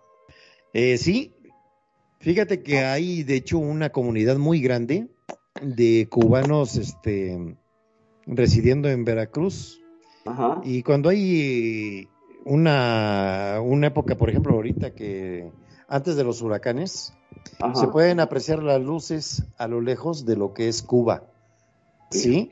Eh, esa, todo lo que es la, la costa veracruzana, que está de frente, estamos en línea recta con Cuba, sí, tiene una conexión muy profunda con algunos pueblos que se fundaron para cubanos eh, en el exilio de la revolución sangrienta que tuvieron. Llegaron bastantes, sí, y, pero también se trajeron lo que era la práctica eh, de lo que era la magia negra cubana, ¿eh? el santerismo. Es que, es que tiene su... Yo, sí, yo lo que entiendo, lo poco que entiendo con el asunto este es que lo yoruba es una cosa y el palo mayombe es otra. Que ya los sí. que hacen el palo es como más darky, pero que el yoruba es como el más white, ¿no? Y de hecho ves el babalao anda vestido de blanco y, y tienen, como todas religiones, tienen cosas, este, eh, muy interesantes, pero es una religión muy animista y mucho de otorgarle eh, poderes a los dioses sobre los elementos. Así es, manejan la naturaleza supuestamente y se basa mucho también en fetichismo, ¿eh? Sí, claro, no, sí, por supuesto. Sí, ¿Eh? sí, sí. Es, su más fuerte carta de hacer monos con la imagen de alguien a la que quieres afectar, que quieres hacerle un trabajo para de enamoramiento, un trabajo de ligación también, que son muy comunes. Y de ahí, de ahí se viene el, el tan famoso primer viernes de marzo, Ajá, que es la fiesta más grande de brujos en México, que es en Catemaco, Veracruz. ajá, ajá. En el cerro de... En el Cerro del Mono, Ajá, el Mono Blanco, y curiosamente en ese lugar es donde está filmado a nivel internacional la película El curandero de la selva con Sean Connery. Es un lugar hermoso, ¿eh? o sea que se fueron a meter ahí a... Sí, allá a filmar donde estaban los brujos.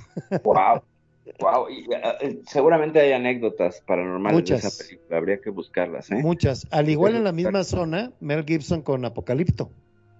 Ah, pues fíjate, nada Las más. dos. Esas Pues dos se filmaron tiene ahí. en esa zona que les atrae. Es que es un lugar maravilloso. Yo he estado ahí, me ha tocado ver como buen jarocho, veracruzano. Lo he ido a visitar y es un orgullo cómo la naturaleza se esmeró en diseñar eh, un lugar tan paradisíaco, ¿eh? Es bellísimo. Yo conozco Catemaco, tengo la fortuna, y son Tecomapan, la barra son Tecomapan. ¿Sí? Eh, la caída eso. de Nancillaga, una cascada que está allí enfrente. Sí, sí, sí. Sí, es un Sí. lugar magno, con manglares y, y sí, sí, es una cosa que parecería el Amazonas, ¿no? De Sí. pronto. Hasta trajeron monos acá eh, a vivir a, las- a los islotes de la laguna. Ahí viven Ah, una sí, cantidad de Catemaco, sí, yo me acuerdo que les aventabas plátanos. cacahuates, ¿no? sí, o cacahuates. Sí, sí, sí, sí, sí, sí. Uy, me conectaste con mi infancia. Sí, les aventábamos, me trataron el entusiasmo. Sí, te, te vendían los plátanos para aventárselo a los monos y los monos eh, son monos resus. Eh, Sí. Los lavan y se los comen porque se quedaron, porque llevaron 23, ¿no? Primero y luego ya se Ya es una, reprodujeron. sí, ya es una comunidad grande. Sí, Y te hacen un paseo en lancha. sí, ¿Y sí, yo me lo aventé, pues sí, Bueno, sí. hay sí. unos, llegas a un punto, el paseo en, la- en el lago, Ajá. en la laguna es grande. Entonces llegas a un punto primero donde hasta te ponen un barro natural en la cara, de Eh, ahí no del tocó, lugar. No Bueno, de, de ahí te llevan a otro lugar, de, ahí en la lanchita, Ajá. donde te dan un, un vasito hecho con una plantita que se llama puchi. Ok. Te dicen, mete la mano aquí, donde estás en la lancha, y lávate primero la cara con esa agua. Ya la lavas, te la lavas. Ahora prueba el agua de ahí, que va saliendo y- en el interior de la laguna, en el manantial. Wow. Haz de cuenta que estás tomando el Tehuacán. Fíjate. Dentro de la laguna está un afluente natural de agua mineral, de ahí que viene ahí de los volcanes alrededor, y de ahí te la estás tomando y limpiándote la cara para el barro medicinal. Una Wow. maravilla natural, ¿eh? Wow. Y fíjate, ahí con, con Veracruz, nada más rapidísimo, eh, me tocó mi infancia ir a surtir, porque tenía una hermana que era muy creyente de todos estos temas, ¿Sí? y eh, nos mandaba, ella agarraba un vaso y soplaba dentro del vaso, luego lo metía en una bolsa, lo cubrías, lo tenías que poner después en una caja, y con ese soplido sobre el agua íbamos a buscar a un curandero en Salto del Tigre, allá por Martínez de la Torre, ¿Ah, sí? Sí, Y muy famoso el del curandero del Salto de Tigre. Ese hombre, bueno, pues, yo- y entonces leía el agua y te preparaba unos vinos y ya te curaba. Eh, a mí me acuerdo que pues estaba en la adolescencia y tenía un caso más o menos severo de acné y me dijo, a ver, sóplale aquí. Y así soplé, me preparó el vino y pues, no te digo que cutis de princesa, pero no sufrí lo que estaba más o menos sufriendo con el, con el acné. Y entonces, pues es que sí, bueno, nada más el paréntesis magnum es que Veracruz, de donde, de donde es originario nuestro querido Preto, es tierra de brujos de cosas místicas. Eh, uno aquí, no, para nada, ¿eh? O sea que el preto es un brujo. ¡Tenemos un brujo en el estudio! No, para nada, normalito. Como normalito. Dumbledore de, de Harry Potter. Claro, ahora Sí, la no. próxima vez que lo vemos está con una bata larga, un palo Exacto, y la barba sí, larga. sí, ahí. exacto, sí, sí, Allá afuera del sim dejé la escoba. exacto. sí, y el gorro de Merlín. Por cierto, no pasé verificación de la escoba. No, bueno, es que barbaridad. Está tirando mucho hollín esa escoba. No, sí, amigos, y para los escuchas es una cosa tan bonita lo que es este la plática aquí como hacemos entre amigos. Claro. De, disculpen si nos salimos muchas veces de los temas, pero vale la pena siempre este repon- ah, hago un Hablando stop porque pas- está pasando el tren por aquí. Eh, Sí se oye, ¿verdad? Sí, claro, qué Sí, belleza. se escucha fuertísimo, está buenísimo, sí. Vivo a vive muy 200 cerca metros de- de la estación ferroviaria de Querétaro, aquí en México. No, qué belleza. Qué Una belleza. joya la arquitectura de ese edificio, ¿eh? Nada más, déjalos, déjalos sonar. Qué belleza, qué belleza. Ahora, hay algo que siempre me llamó la atención poderosísimamente, ¿no? Nosotros Sí. vamos evolucionando, van saliendo un montón de cosas, pero no dejamos de aprender, del- digamos, de nuestros ancestros. Claro. ya de por sí eh, lo que es la construcción, por ejemplo, las mejores construcciones, las más ornamentales, las más trabajadas, eh, eran de muchos años atrás. Y a medida que vamos evolucionando, cada vez es peor, por decirlo de alguna forma. No hagas enojar al tren que ya está pitando más duro. Sí, sí, sí, sí, se escucha, se escucha. Ya, ya, ya pasó, ya pasó. Pero ¿cómo puede ser que a la altura que estamos, en pleno siglo XX, 21 va, Y uno. 21, sí, sí. En pleno siglo XXI todavía seguimos asombrándonos con las cosas de hace miles de años atrás. ¿Cómo puede ser Hay que tecnologías, Es más, decían que ya volaban, que ya este, en la época de las pirámides y todo eso, ya existían naves voladoras. el Hay, birmana, hay toda, una, hay Perfil. toda una, una línea de los alienígenas ancestrales este, que sostiene, sostiene todas esas tecnologías ¿no? antiguas, los llamados OPARTs, objetos fuera de tiempo. ¿no? Este, este cráneo del, del bisonte del Pleistoceno que tiene un balazo en la frente.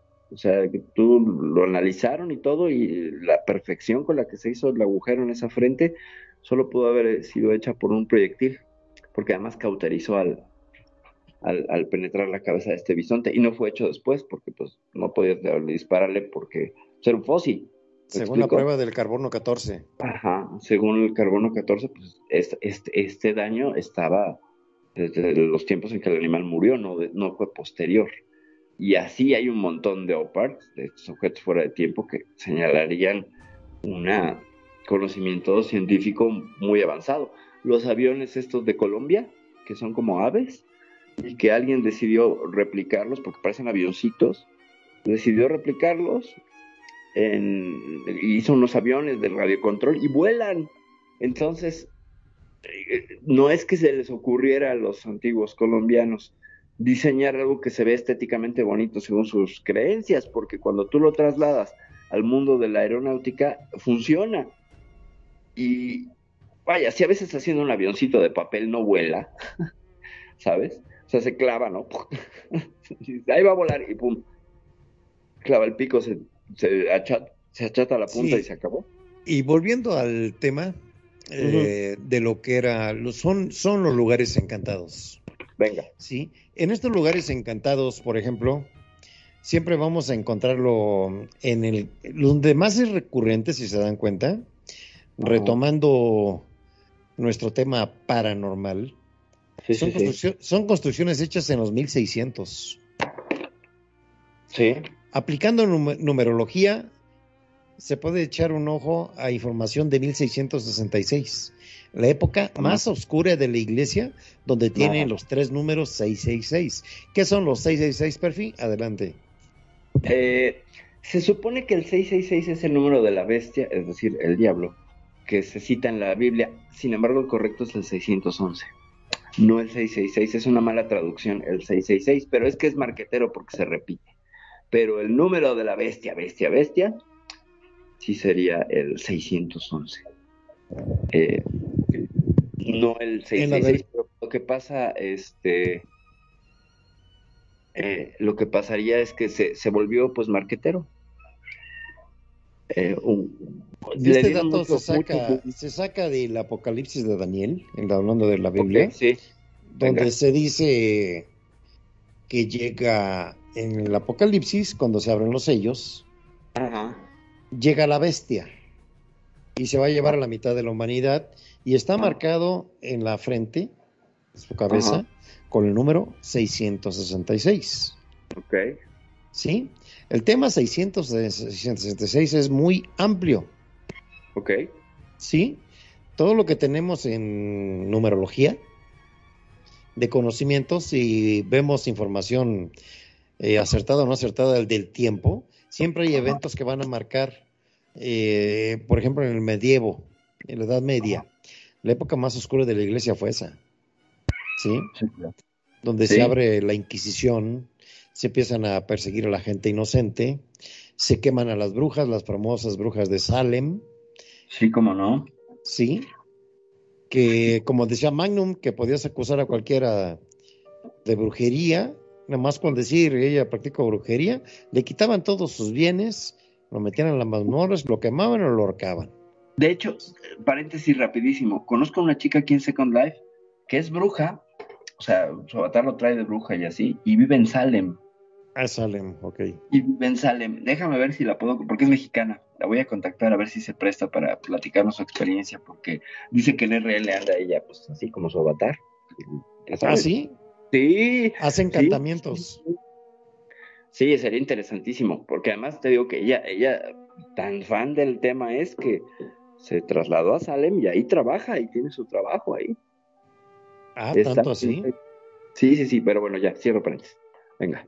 No, adelante, adelante. Ah, es, eh, aquí, en, aquí en el tema, ahí es donde vamos a acomodar, por ejemplo, eh, ¿cuál es el fin de que una persona se convierta, entre paréntesis, en bruja? Es mi pregunta. El conocimiento, ¿no? El conocimiento traes un don, o traes un don este, previo que te hace pues, seguir seguir un Pero, perdón, hay algo que siempre me quedó la duda a mí. El hecho de ser brujo o bruja, ¿es malo? O sea, ¿te convierte en una persona oscura, en una persona mala, solamente por tener ese conocimiento? Según los cánones de la iglesia, no practicarás adivinación y no buscarás el mundo de los muertos. ¿Sí? Que si es bueno o es malo, pues ahora sí, es la paradoja. Sí. Sí, según la tradición judeocristiana, pues sí habría un castigo, pero según otras tradiciones. sí. Eh, vamos a recordar que el curandero o el sacerdote de muchas, muchas religiones, pues hacía ciertos actos mágicos. Y ya lo dijimos al asunto de la apropiación de la piel. Este acto simbólico mágico de, por ejemplo, cazar un oso ponerte la piel del oso para adquirir sus capacidades físicas, o al menos representarlas, eh, pues tiene que ver con, con- con una apropiación de, de- de aquello que tiene el otro, y eso ya es un acto de magia. Eh, simbólica, pues, pero creo que va por allí. Entonces, depende que, cuál de las tres magias que nos comentaba Gata la vez pasada, ¿no? La blanca, la negra o la roja. Hay Sí. quien se puede que la roja es la del amor y la sexual, y hay quien dice que pues es una magia que trabaja otras, otras cosas. Pero, pues es que tú te decantarías en tus actos dónde estás, si eres un brujo blanco o eres un brujo negro. Entonces puede ser bueno, puede ser malo. Depende cómo lo uses tú. ¿no? Eh, Nada más que sí que en la, magia negra, pues sí hay un cobro más grande. O sea, lo- las cosas que haces, pues van a resultar en una, en una deuda energética, espiritual, etcétera, que se traduce como la ley del 7 veces 7. Es decir, si tú haces un mal a alguien, se te va a regresar siete veces, siete, o sea, 49 veces se te va a regresar ese mal. Entonces, esos eran los riesgos. Entonces, los, brujos, los brujos lo que hacen es hacen esos actos, pero se protegen y están en una constante negociación con este, que no les caiga el karma, pues. Y oh, hablando del karma, hay otro karma también que manejan, de que quien se maneje en la adivinación, quien tiene que pagar eh, los compromisos que hagas es tu tercera generación. Ah, cierto, sí es cierto que salta, salta a tus nietos, sí, sí, sí. Salta a tus nietos lo que hagas y ahora sí los maldices. Esa es la pregunta concreta de Magnum, es lo que se maneja, es la información que tenemos. No nos consta, aclarando que somos moderadores de los temas, ¿verdad? Claro. Y así, amigos, a los radioescuchas, quien tenga por ahí un tema que querramos desayunar, con mucho gusto envíenlo, contáctenos y vamos, con mucho gusto vamos a desarrollar ciertos temas. No tenemos inclinación por sobre algún, algún este, creencia, somos abiertos, open Ujú. mind, a, a lo que es el tema paranormal. Adelante, perfil. Eh, Perdón, ¿no? Ya que estamos hablando sobre este tema, me quedó eh, la pregunta iba dirigida porque justamente eh, yo me imagino que en esa época donde no había médicos, no existían un montón de cosas, si a vos te dolía la muela, por ejemplo, que tenías un dolor insoportable de muela o te dolía la cabeza o lo que fuese, y unos de estos famosos conocidos brujos, lo que hacían eran básicamente, al menos lo que se ven en las películas, era agarrar yuyos, eh, mezclarlos y te lo daban con un brebaje o lo que fuese para curarte. Entonces uno dice. ¿hasta dónde era verdaderamente malo? Si básicamente lo que... Porque el hecho de manejar estos yuyos y dártelo ya lo convertía en brujo. Y lo sacrificaban por brujo. Y en realidad estaba haciendo un trabajo de médico. Claro, es que ahí sí depende de cada. Mira, es que. Fíjate cómo el sacerdote cumple funciones de el que es el guía de alguna manera y da visión al pueblo. A él se le consulta su oráculo. Ajá. Eh, también es el médico, pues como el médico alópata que utiliza la herbolaria para tratar de curar, porque no había pues otros recursos. También es el partero o la partera, o sea, cumplían muchas funciones dentro de, la, las sociedades. Y estamos hablando de- del sacerdote de, eh, desde sociedades pre-babilónicas y luego ya en la, en la sociedad babilónica, sirio-babilónica, eh, salta ya una cuestión meramente religiosa, o sea, se especializa. Pero antes hacían un montón de cosas.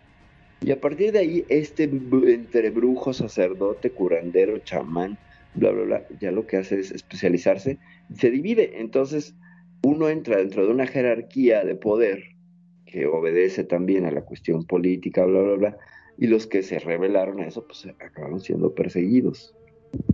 Los que se mantuvieron fieles a la costumbre o a la tradición del contacto. Lo que es el druida, por ejemplo, está en contacto con la naturaleza, completamente. Y cuando has visto tú un sacerdote católico, por ejemplo, en contacto con la naturaleza, ¿no? Están siempre dentro de un marco que es la iglesia. los druidas son los sacerdotes de una religión eh, céltica, que son los Wicca. Sí. Los Wicca tenían, como dice atinadamente Perfil, ellos adoraban la naturaleza, la madre natura. y hacían unos ritos muy eh, especiales. Eh, hay información de que hacían un cuenco muy grande donde aventaban animales, frutas, eh, drogas, plantas aromáticas, inclusive recién nacidos. Hacían un caldo, todos se comían de él, como era alucinógeno, se transportaban, se drogaban, hacían su alquerrare. ¿sí? Y esa costumbre la hacían el 31 de octubre. Costumbre que pasó con la migración de la gente del norte de Europa, de los celtas, a Estados Unidos. De ahí deriva el famoso Halloween. Sí, sí, sí. El Halloween es una celebración americana con raíces wiccas. Que también tiene muchas raíces germanas, ¿no? Por el famoso sí, Exactamente. Viene del, viene todo, por eso nombraba que es del norte de Europa. Sí. Todo lo que era de Inglaterra, Alemania, lo que alcanzaba la cultura de los wiccas. Los mismos holandeses, pues a, ver, los inmigrantes holandeses que llegaron al Mayflower a, a Estados Unidos. Exacto. También traían toda esta herencia flamenca. ya, previendo la Iglesia Católica el impacto que tuvo tan fuerte en Estados Unidos, el, el, Halloween, que también empezó a invadir ya hacia el sur, hacia México. Hace muchos años se instruyó, por medio de en el medievo, por la iglesia, la instrucción de hacer el día de los santos difuntos. En México, muy pegados los días, que es el primero de eh, noviembre. Sí. Dos y tres para los muertos grandes, para los muertos chicos, uno y dos. Ajá. Sí. Los santos, el día, los santos y los santos chiquitos. Sí. Y se instauró, se instauró para debilitar la costumbre del Halloween. ¿Sí? Es por eso que da origen a esta celebración en México con esta fecha para hacerle frente a esta costumbre wicca que tomó mucha fuerza en todo lo que es este la comunidad anglosajona y ahora americana. Sí. Sí, pues como, como influencia cultural, ¿no? Como, como imperialismo cultural, ¿no? Sí, el Halloween sería uno de los principales este, o de las cosas más fáciles de reconocer de lo que es el imperialismo cultural. Sí, hay, hay, hay, este, estados y países que defienden fuertemente esta, esta, esta postura eh, ideológica de religión. ¿eh? Por ejemplo, aquí, aquí en Querétaro hay desfile del Día de Muertos, pero hay instrucciones y te lo avisan. Tú puedes desfilar, pero no me traigas nada de Halloween porque te sacamos del desfile. Claro, no calabazas, no brujas, no. Nada, nada de eso. Nada europeo. Va a ser siempre. El desfile es únicamente con costumbres mexicanas, no germánicas, no norteamericanas, y es la regla nada más para el desfile. Fíjate. ¿Sí? ¿Sabías eso? Interesante. Qué interesante. Pero fíjate que ambas celebraciones comparten algo muy fuerte en común, que es el color morado, el color de la transmutación. En ambas celebraciones, al menos acá en la de los muertos, pues el color del cempasúchil, que es morado y naranja. Ah, ah, también el naranja se comparte porque el color del cempasúchil es el mismo color de la calabaza. El cempasúchil es una flor mexicana anaranjada que se dedica eh, especialmente al Día de Muertos. Sí, sí. Tiene de senpai, que es agua, y xochitl, que es flor, flor del agua y que usas para señalar el camino a la entrada de tu casa para que tus muertos encuentren el camino y vayan y coman del Exactamente, y convivan contigo, los dos días les dan permiso de bajar del inframundo, del antiguo Mictlán azteca, a que vengan a, visitarte a las épocas actuales. Es una bonita costumbre. El dios del, el dios de el inframundo es Mictlantecutli. Exactamente. Pero que también compartía, compartía este poder en ese mundo con Xipetotec. Entre ellos dos, este. ah, pues con los. con los sacrificios, el dios de los sacrificios era Xipetotec. Eh, le- les digo esto porque solía yo bromear a los testigos de Jehová cuando venían a, a preguntar y todo. ¿Y cuál es su religión? Ah, pues yo sigo los cultos de Xipetotec. Muchas gracias. ¿no? Entonces, ay, qué interesante. ¿Y de qué se trata? Ya les contabas. y entonces salían corriendo. Nada más por trolearlos, ¿no? Pero bueno.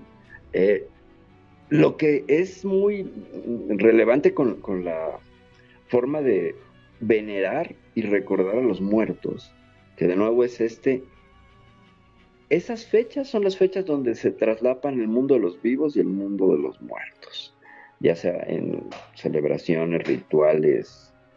Y para más, y para más información de los redescuchas, ujú, es una celebración tan bonita y tan diferente y tan original. Y van a decir muchos que macabro, pero hacemos las fiestas en los cementerios.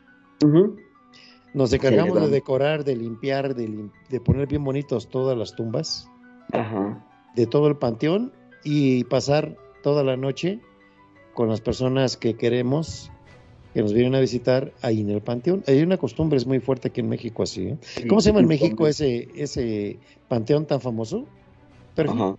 ¿Cómo se llama El en México? panteón, el panteón es el de, no, no, el de Jico no, el que está aquí en, en Texcoco, ¿no? Sí, pero no Este, recuerdo el nombre. el- bla, ahorita te lo, ahorita te lo, te lo digo, Es, un- pero... es una gran fiesta, música, Ajá. Eh, le llevas al fallecido la música que le gustaba, la comida que le gustaba, su cigarro, su bebida preferida, y todos se van a, vi- a visitar a la persona fallecida en la misma tumba. Es una costumbre muy mexicana, ¿eh? Que por lo regular mucha gente también... Es, ándale, ándale, sí. Y una costumbre muy mexicana, pero ya la gente también es un poco macabro ir al panteón, por lo cual mejor hace su altar en su casa, agarra el Ujú. cefasuchi, hace su altar, pone las fotos, pone su comida para el fallecido, y es así como muchas casas también lo Pero celebramos. el fallecido come y los vivos comemos pan de muerto y calaveras de azúcar, Exactamente. lo cual es un acto de Canibalismo. necrofágico. Sí. Se acostumbra que las panaderías hagan el pan de muerto y comes pan de muerto. Sí, No se espante público, no somos este caníbales. No, no, no, es un acto simbólico. Y también tiene que ver con toda la idiosincrasia mexicana de reírte y burlarte de la muerte por el miedo que le tenemos. Sí, pero- en vez de en vez de tenerle miedo a la muerte, que siempre le tenemos miedo, ¿verdad? No, así que no. Todos. Pero Ujú. jugamos mucho con ella, la desafiamos. el- Ya sabemos, sí, ya ¿cómo sabemos que un día vamos a, llegar a la muerte, pero ese periodo de tiempo no me- no nos va- no te vamos a desafiar, no te tenemos miedo. Es un mensaje. Y le decimos a la muerte de nombres tan disímbolos y tan distintos como la pelona, la patas de Catri. La huesuda, la Catrina y nos reímos de ella. ¿Sí? Es, es parte de esa tradición que se recupera y se celebra y eso es de nuevo la trasla- eh, cómo se traslapa o cómo conviven estos dos mundos y hay historias muy interesantes sobre lo que es el famoso Sí. Día de Muertos y el y esa celebración en Mixquic que bueno pues en sus tiempos más eh, mm, pues, en el top de sus tiempos, eh, pues se llegaron a meter ahí 50 mil personas en dos días. Y Sí, to- tanto así que- Reparar la tumba, este, resanar si algo se rompía, ponerla bien bonita. la- Tan la impresionante es la costumbre que cuando la vieron los productores de la película de James Bond. Ajá, Spectre, ya se Ajá. quedó el desfile, Sí. un desfile anual de Día de Muertos aquí en México. Eh, ta- También hay, un, hay una muy interesante en Cane Mondo, esta película de los 70s italiana. Sí. Eh, viene una cómo comemos pan de muerto con un pan de muerto que yo no había visto pero es una es una figura de un niño bueno se supone que es un adulto pero pues es que es del tamaño como de un niño de tres años el pan todo el pan y cuando lo cortan está hecho en diferentes capas de pan y entonces cuando tú lo cortas se ve que tiene hueso carne pero todo es pan Eh, Ah, es- eso, eso, ya es, eso sí es canibalismo. conozco, sí, ese es un acto de canibalismo ritual. El que conozco es el clásico, que es esta bolita café de pan con mantequilla que Sí. anís, bla, bla, bla. Sí, es que Y nosotros lo manejamos de, lo manejamos de forma representativa nada más. Ajá, ajá. Sí. Ya meterse en hacerlo así ya es otra cosa. Y fíjate, ahí sería encantar un lugar, más que un lugar encantado, sería ir a encantar el lugar, ¿no? A enchular el lugar, lo que es la, tradición con Miskik. Y en tu casa aquí, con, con el DC, sería crear un espacio místico para recibir a los muertos. O sea, le abres la puerta al muerto para que venga. Sí, así es. Yo sé que Magnum no le gustaría esa tradición y que ahorita va a repelar o a decir algo seguramente. Y ya lo asustamos, ya le dijimos de la sábila y ahorita anda consiguiendo la sábila ya en su jardín. Perdón, estaba abrazado con la sábila y, debajo de la mesa porque no, no, no me jodan con esto. Muy bueno, Magnum. Muy bueno. Te vamos a mandar tu calabrita de azúcar para caber más. No, está bien, te agradezco. No, no, no. ¿Qué lo voy a invitar? No, si están bien allá. Yo siempre le digo, vayan para la luz, vayan a la luz. Acá no venga, acá está todo oscuro. Vayan para la luz, le digo, no joda. Muy buena, pues es, es, muy buena esta plática que tenemos en general. Como repito, amigos, nos salimos a veces del tema y nos vamos a cosas arqueológicas, eh, datos históricos, Histórico, situaciones sí, situaciones que ha vivido la gente, opiniones que ha habido de, la actualidad, de qué pasa en ciertos lugares. Y sí me gustaría, Perfi, que reseñaras, ya para, tenemos los últimos 10 minutos del programa, eh, en definición, ¿qué hacer ante un lugar encantado o una persona encantada? ¿Qué pues recomendarías a la gente? Deja que, deja que hacer primero, yo lo pondría como, como, este, cómo reconocer algunos... Eh, algunos signos para saber si tienes una casa encantada, ¿no? Desde ahí yo pensaría. Eh, el primer, uno de los primeros eh, signos de que tienes una casa encantada o estás en un lugar encantado es que hay sonidos que no puedes explicar. Primero que nada, escuchas voces, escuchas pasos, eh, sueles escuchar canicas en el caso de que hubiera habido niños allí. Eh, sueles escuchar puertas que se cierran, actividad inusual para los sonidos de tu casa. Todos conocemos los sonidos de nuestras casas, incluso cuando si les da el sol y, a la hora de enfriarse la estructura en la noche, cruje de alguna manera que tú ya reconoces a tu casa como habla.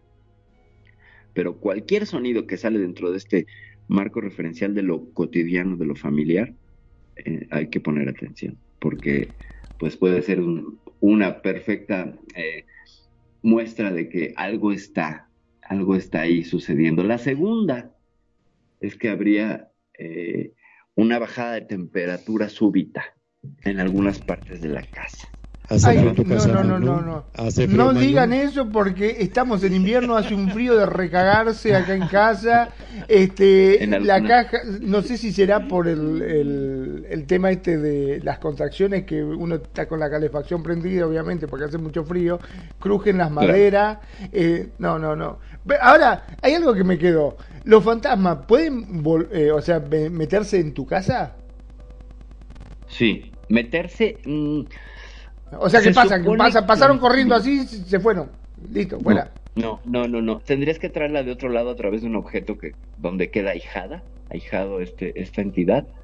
Eh, o te tendría que traer mala, mala vibra y te persigue. Porque ha pasado en el caso de, la gente de Amityville, pues ellos cuando se iban a dormir al, hotel, cesaba la, actividad este, paranormal, ¿no? Entonces, mm, a veces no se pueden trasladar. De hecho, quedan circunscritos, como tú dijiste, a un solo lugar. Entonces tampoco es que vayan por la calle caminando y digan, ah, aquí me voy a meter.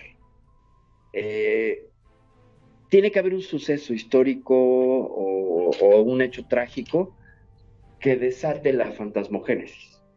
¿Ok? Entonces, igual, es que esto es muy interesante. Por ejemplo, en Japón está esta cosa de agentes inmobiliarios que te rentan la casa y te dicen, aquí se suicidó una persona. Japón tiene uno de los índices más altos de suicidios por el trabajo y estrés y fatiga. Entonces, hay muchas casas eh, que están, pues, ahijadas, tienen a su fantasma, y entonces la renta es más barata, pero te lo, te lo advierte el agente inmobiliario.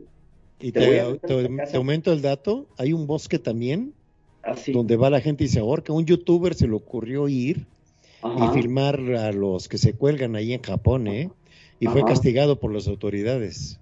Por andar haciendo bromitas y cosas. En el, en el bosque, eh, Ay, ahorita te digo cómo se llama. ¿No es el bosque del silencio? Creo que le llaman el bosque del silencio o algo así. no, es el bosque de los suicidas en, en, en Japón. El bosque de los suicidas. Ahorita, ahorita le checo el dato y el ah, nombre. Sí, eh, me pareció verlo en este Inexplicable con William Shatman. Ajá. William Shatner. Ese, el nombre y la verdad es que, ah, a ver, vamos a ver. Eh, otro de los signos de tu de tu actividad paranormal en tu casa es que algunos objetos cambian de lugar inexplicablemente. Es decir, dejas una, las llaves y aparecen en otro lugar. Eh, sin razón aparente. O sea, tú preguntas a tu gente si estás viviendo en familia, bla, bla, bla, y, y, nadie te sabe dar razón y entonces aparecieron o desaparecieron de manera inexplicable. La siguiente categoría es que miras objetos como van, van trasladándose este, en, en, el espacio, se mueven, se caen y, e irrumpen este, en la cotidianidad. Eh, no sé, pero tú qué quieres agregar aquí. Bueno, por suerte yo no este vi nada de eso, porque si yo estoy sentado y veo que el vaso se entra a mover solo, se eleva algo, se cae, Van a tener que cerrar el programa ustedes porque yo salgo cagando, acá no me quedo ni loco. Ah. Pues amigos. Es el ah, nombre Aokigahara. Pues no nos queda amigos, muchas gracias por este por estar esta noche y cedo la palabra a mis compañeros para la despedida. Estamos haciendo otro, otro programa de Cuscus para ustedes. Adelante, Perfil. Ah, pues muchas gracias, Preto, por, por, pues, por todo, por la, por la información, por, por el desarrollo, por estar por los aportes. Eh, público de Radio Consentido, muchas, muchas, muchas gracias por seguirnos aquí en el Cuscus, donde pasamos de un tema a otro y creo que eso nos da escalofríos. No, no es cierto. La verdad es que estamos hilando una plática que nos lleva a verter toda la información, a vertir toda la información que podemos sobre un mismo tema. Entonces, para nosotros es un gusto hacerlo y, espero que para ustedes sea un susto. Eh, les pido soy Magnum. Bueno, por mi parte yo podría decir que dentro de todo hemos finalizado. Este, por suerte no me ha asustado demasiado. Eh, hoy creo que voy a poder dormir bien, abrazado a la planta de aloe vera que tengo acá en la puerta. Este, aunque hace mucho frío, no sé, seguramente me agarro unas hojitas, supongo que va a funcionar. Pero bueno, lo que me ha dejado tranquilo es de que el fantasma, si no lo tuviste, no lo vas a tener. al menos que te traigan algún objeto encantado, eso es lo bueno. Así es, así es. Mi nombre es Magnum Dacun, transmitiendo en vivo y en directo desde Mar del Plata, República Argentina. Como siempre le digo, gracias por estar ahí, gracias por hacer de Radio Consentido su radio. Sean felices, el resto son solo consecuencias. Preto, todo tuyo. Muchas gracias amigos. Antes que nada, darle las gracias por todo su conocimiento, su aporte a Perfi, a nuestro gran amigo también Magnum, para hacer este programa tan fluido, tan diverso, tan interesante como pueden ustedes este, eh, observar. Agarramos todos los temas arqueológicos, prehistóricos, eh, paranormales, y siempre dando un mensaje, algún tipo de conocimiento que puedan ustedes, uh, que podamos compartírselo. Muchas gracias de mi parte también. Cerramos programa El Cuscus con DJ, ah, perdón, con Pretoriano Chrome, no DJ Preto. Hasta la próxima amigos, buenas noches y nos vemos el próximo viernes en el Cuscus.